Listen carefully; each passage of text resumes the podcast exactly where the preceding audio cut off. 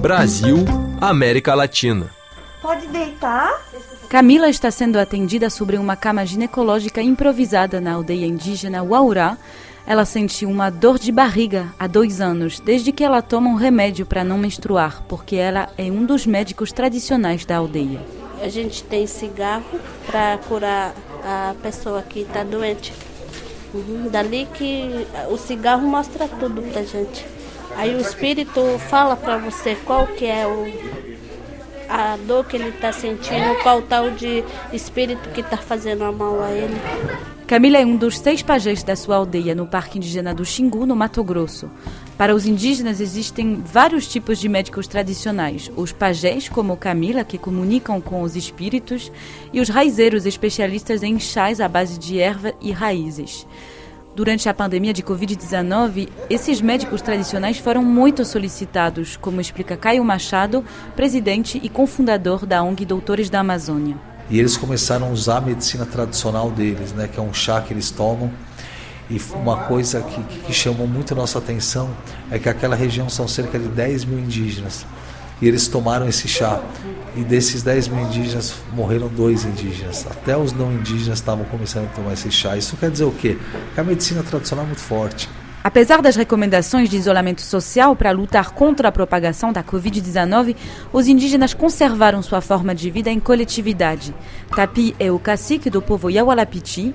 Seu pai, o cacique Aritana, foi um grande líder da luta indígena do Xingu e morreu em 2020 vítima da pandemia. Aí quando o Covid-19 chegou, veio a medida de fora dizendo a separar, não teve jeito, não tem como a gente quebrar nossa organização social, de ficar longe da família.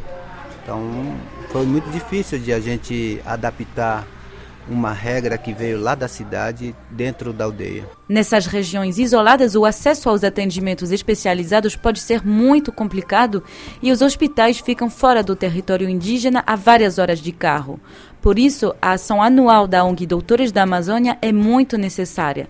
Os indígenas conseguem ter acesso a dentistas, ginecologistas e oftalmologistas, entre outros sofremos muito preconceito e discriminação racial na cidade. Então, às vezes, a gente não é bem-vindo nos hospitais. A gente é esquecido, abandonado no hospital. Então, aqui todo mundo está muito feliz, os médicos atendendo e as pessoas voltando para suas aldeias muito felizes.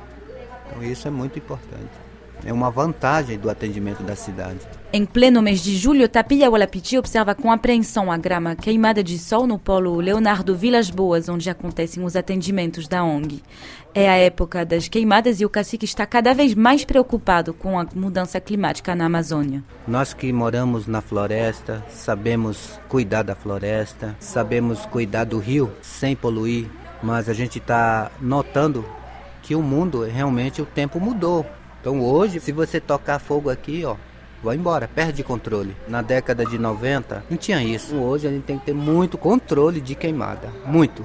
Ter muito cuidado. O desmatamento é visível nas fronteiras do parque. Na estrada da capital de Goiânia até a entrada do Xingu, é necessário atravessar hectares e hectares de plantações de milho e soja. Ao pensar na situação, Yakaricuicuru não consegue reter as lágrimas. Tem 11 municípios em volta do nosso território, estão derrubando muitas árvores, mato para plantar soja, arroz e muito mais, né? Eu estou muito preocupado com o futuro, né? Como é que daqui para frente, como é que vai a gente vai reagir contra esse crescimento dos municípios em volta do nosso território? Isso vai impactar muito. Hoje em dia a gente está recebendo muito pressão. Esse nosso território ficou como, como se fosse ilha de floresta.